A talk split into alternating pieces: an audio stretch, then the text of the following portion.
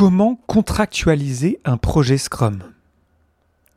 Dans cet épisode, on va voir que le contrat entre un client et un fournisseur peut être soit une source de problème, soit une source de solution.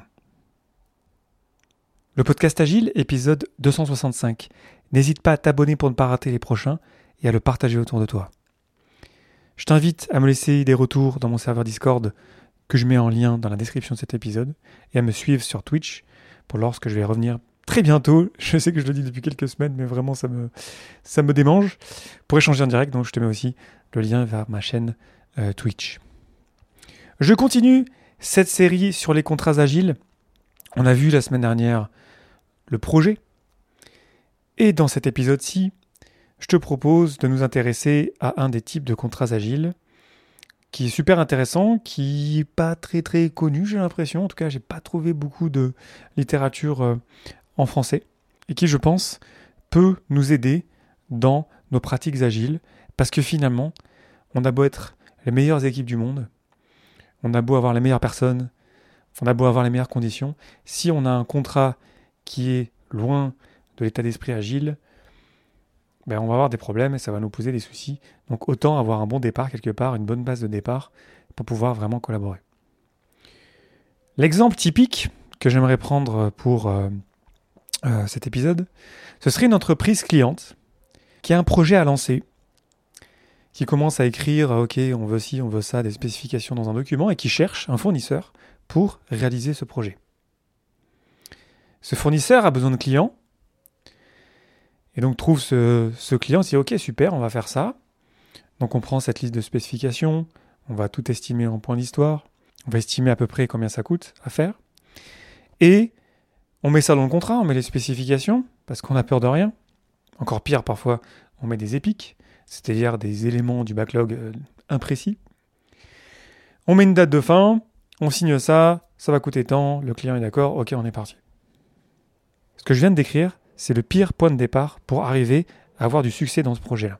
Autant pour le client que pour le fournisseur. C'était en grande partie euh, l'épisode de la semaine dernière sur les projets et le triangle de fer. On se rend compte que si on fixe la date de fin avec un périmètre euh, fixe, on travaille dans la complexité, on va avoir des surprises, on va pas y arriver, on va avoir des problèmes. Et si on n'a pas de place pour s'adapter, ben, on est foutu d'avance en fait finalement. Donc la complexité, à un moment donné, euh, tôt ou tard, souvent très tôt d'ailleurs, va nous rattraper. Et euh, cette liste de spécifications-là, qu'on aura fixée dans le contrat, va devenir très vite obsolète. Mais parce qu'on l'a dans le contrat, il faut qu'on la fasse. Et on crée du coup des produits où on rajoute plein de trucs qui servent à rien. Entre-temps, parce qu'on n'a pas finalement beaucoup collaboré, ben, ça crée des tensions. On se retrouve à avoir des conflits qui prennent leur source en fait dans le contrat qu'on a signé des deux côtés au début du projet. Finalement, le contrat que les deux parties ont signé de leur bon vouloir ne sert personne. Puis le projet continue, puis parce qu'on travaille dans la complicité, on a des surprises, et puis on n'arrive pas forcément dans les temps, la qualité n'est pas forcément au rendez-vous, euh, le client ne peut pas rajouter ce qu'il veut, ne peut pas enlever ce qu'il veut. Donc en fait, en vrai, personne n'est content. On arrive à un moment donné à terminer quelque chose, on s'appuie sur euh, des sauveurs, qu'on récompense, qu'on encense, et on trouve ça normal en fait de sauver des projets comme ça. On trouve ça normal de travailler le soir, le week-end. Puis on accepte en fait le fait qu'un projet, ça se passe comme ça.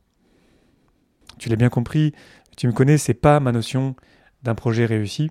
Pour moi, ça c'est le pire des projets. C'est vraiment le, pire parce que les humains souffrent. On délivre pas de valeur vraiment intéressante, il n'y a pas vraiment de qualité. Donc vraiment, vraiment, c'est pas l'idéal euh, pour collaborer, pour arriver à quelque chose à la fin. Et pire encore, si je tire le fil encore un petit peu, on se retrouve dans des environnements toxiques où on récompense les sauveurs, où on fait des promesses euh, délirantes et où on accepte en fait de faire du mal aux gens parce que tu comprends, il faut respecter le contrat. Du coup, ce qui se passe, si je me remets dans la tête du client pour la prochaine fois, pour le prochain projet, sûrement avec un autre fournisseur, parce que ça s'est pas très bien passé, tu l'as bien compris, ben on va rajouter encore plus de choses au contrat pour se sécuriser. Et du coup, on se retrouve avec des contrats euh, illisibles, incompréhensibles, où on met beaucoup de choses qu'on ne devrait pas mettre. Et euh, finalement, on passe beaucoup de notre temps en fait à parler du contrat et à s'écharper au lieu de créer de la valeur, au lieu de collaborer. Le manifeste nous dit la collaboration avec les clients plus que la négociation contractuelle, la troisième valeur. Et on n'est pas vraiment là-dedans. On est vraiment plutôt dans la négociation contractuelle de, de, s'échapper sur des détails jusqu'à ce que ça escalade à un certain niveau dans l'entreprise, où du coup c'est d'autres personnes qui prennent le pas, bref, ça devient le bordel. Plein d'énergie perdue qui pourrait être mieux dépensée. On est dans un cercle vicieux dont personne ne sort gagnant. Le contrat qu'on a, il n'est pas du tout agile, il ne nous pousse pas à collaborer. Pourtant, on travaille dans des circonstances turbulentes, notre produit, il est unique, on est des artisans, on est des artistes, on crée un produit, on ne sait pas vraiment à quoi il va ressembler à la fin. Donc pourquoi est-ce qu'on met une définition industrielle de spécification détaillée, spécifique, fixe au début, alors qu'on travaille sur quelque chose qui est créatif? C'est l'application du paradigme industriel à un environnement incertain, et ça ne marche pas. Ça n'a jamais marché, ça ne marchera jamais. Donc un contrat fixe pour un projet complexe, c'est l'assurance d'échouer et de souffrir. Et ce dont on a besoin vraiment pour arriver à créer de la valeur, à générer de la valeur, à livrer de la valeur à nos utilisateurs, ben, c'est un contrat agile. Qu'est-ce qu'on pourrait faire du coup par rapport à ce contrat fixe en termes de périmètre qui finalement nous bloque dans notre collaboration? Ce que propose Jeff Sutherland à la grande conférence Agile à Toronto au Canada en 2008, c'est d'ajouter deux clauses pour agiliser quelque part un petit peu le mauvais contrat que je viens de déclarer il y a quelques secondes. La première de ces clauses, c'est Changes for Free ou changement gratuit. L'idée, c'est de laisser de la place à l'ajustement dans le backlog. C'est-à-dire qu'on a notre liste initiale et ensuite on comprend que parce que toute cette liste initiale elle est basée sur des hypothèses qui sont non validées et parce qu'il y a des choses qui vont émerger pendant la vie du produit, pendant la vie projet, il va falloir qu'on puisse échanger des éléments. Donc là, si on utilise euh, des estimés relatifs en point d'histoire, bah, du coup, on peut faire des, échanges entre des histoires de taille euh, équivalente. Au-delà de ça, finalement, c'est juste si tous ensemble, dans la collaboration dans l'équipe, parce que le client se retrouve dans l'équipe, je vais y revenir avec la deuxième clause, bah, on collabore en se disant, OK, bah, si on enlève ça, on rajoute ça, est-ce que c'est bon pour vous? OK, c'est bon. Là, on est vraiment dans la collaboration. Ce qui implique évidemment que le client est impliqué tous les jours dans le projet, parce que c'est lui qui décide de ce qu'on va faire ensuite. Ça, c'est complètement évident, mais je vois encore trop de projets où le client finalement n'est pas impliqué. On doit collaborer, on doit être ensemble pendant toute la vie du projet. C'est en ce sens que cette clause nous impose quelque part de collaborer.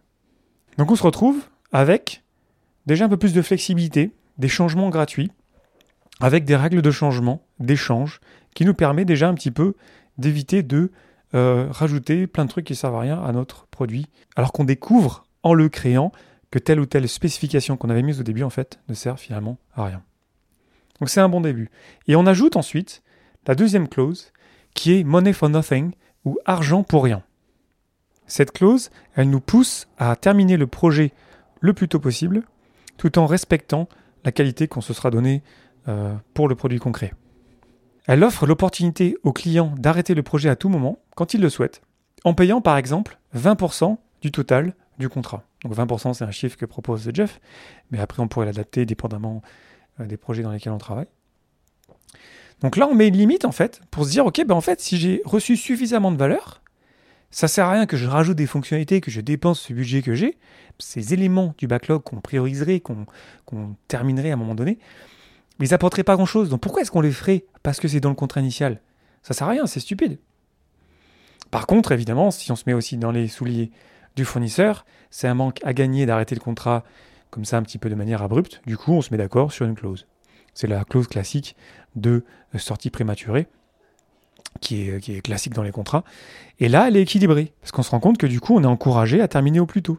Parce que aussi, si je suis le fournisseur, bah, c'est dans mon intérêt aussi de terminer au plus tôt. Comme ça aussi, je vais aussi bénéficier de la clause de sortie parce que je vais avoir un certain pourcentage qui va m'être payé alors que ça ne sera pas du travail qui est fait. Donc tout le monde est content. Le critère d'ailleurs d'arrêt euh, euh, doit être clair évidemment. Souvent c'est le ROI, le Return on Investment, le, le retour sur investissement. Donc ça on peut le déterminer ensemble. Et ça on le fait marcher évidemment que si on respecte les règles du jeu, c'est-à-dire que comme je le disais précédemment, le client est dans l'équipe. Et on fait du bon scrum, d'ailleurs. Et tu comprends bien qu'avec ces deux clauses, le client est encouragé à être dans l'équipe. Du coup, on se met d'accord aussi sur la manière dont on va travailler ensemble. Ça, on peut le mettre au contrat d'ailleurs. On va faire du vrai Scrum, on va faire de la vraie agilité. On va faire aussi, on va mettre aussi du Kanban sûrement. On peut mettre aussi de l'extreme programming. On va être clair sur les responsabilités des unes, des uns et des autres. Et si jamais on respecte pas ça, ben, du coup, euh, euh, le contrat peut sauter. Donc on se met vraiment dans les conditions de réussite maximum ensemble. On n'est plus le client d'un côté, le fournisseur de l'autre, le client qui balance ses spécifications, qui dit Salut, on se voit dans six mois. Le client est dans l'équipe du fournisseur, il est là pour décider qu'est-ce qu'on va faire ensuite. On a des règles claires de sortie, on a des règles claires d'échange et de fluidification du backlog, et là on avance ensemble. Avec argent pour rien et changement gratuit, on peut vraiment collaborer de manière agile. On peut changer de direction pendant qu'on construit le produit, parce qu'on est transparent, parce qu'on collabore, parce que le client est dans l'équipe. On va rendre transparent la manière dont on travaille, nos challenges, le fait que le produit qu'on construit, il est unique et qu'on va avoir des problèmes. Au lieu de les cacher, ces problèmes-là, parce que le client va être là, tout le temps présent, tous les jours, on va être transparent sur en fait, on pensait que ce serait comme ça, mais c'est un peu plus dur, donc on va s'adapter. Et là, très souvent d'ailleurs, de mon expérience, des projets que je connais qui fonctionnent dans ce mode-là, c'est beaucoup plus facile de faire accepter que oui, en fait, on avait pensé que cette tâche-là, euh, c'était un estimé de 8. Mais en fait, c'est beaucoup plus dur, donc il euh, faut qu'on s'ajuste ça. Et puis, c'est beaucoup plus facile, en fait, d'ailleurs, de euh, libérer du budget en plus si jamais on se rend compte qu'on a besoin en plus. Parce qu'on aura collaboré pendant toute la vie du projet. Donc, ça nous pousse à la fois du côté du client de collaborer et du coup de voir vraiment ce qui se passe, et de l'autre côté du fournisseur de vraiment rendre transparent son travail, du travail de tout le monde, et de dire et de raconter, de montrer les bonnes nouvelles et de montrer les mauvaises nouvelles, et d'ensemble trouver des solutions pour arriver à les résoudre.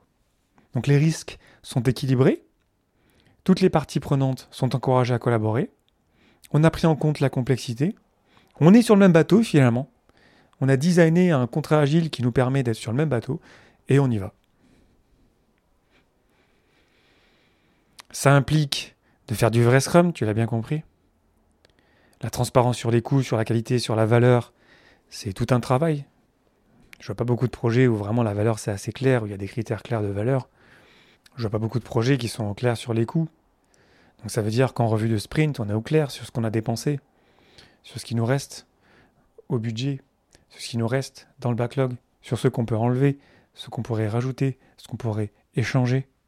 là, on comprend en fait qu'on a créé la base d'une collaboration beaucoup plus saine que euh, le contrat que je définissais au tout début euh, de l'épisode. Et parce qu'on va livrer un incrément chaque sprint, parce qu'on y est encouragé par le contrat agile que je viens de définir, on y va et puis on n'a pas le choix finalement de faire du bon Scrum. Ce type de contrat n'est plus en travers de la collaboration. Il nous invite à la collaboration. Il sert tout le monde. Tout le monde est gagnant. En ajoutant ces deux clauses, d'un coup, tout le monde a un intérêt à la réussite collective. Que ce soit le client qui, lui, veut avoir son produit euh, au plus vite, et que ce soit euh, le fournisseur qui, lui, veut le terminer aussi au plus vite, parce qu'il ne va pas tout perdre. Il y aura la clause argent pour rien qui va lui permettre de se protéger. Et en même temps, on va pouvoir toucher au backlog, échanger, collaborer. Grâce à la clause les changements gratuits. Alors il y a d'autres types de contrats agiles, je vais continuer ma petite série d'épisodes sur le sujet, mais ça me paraît le, plus important, c'est pour ça que je voulais en parler euh, en premier.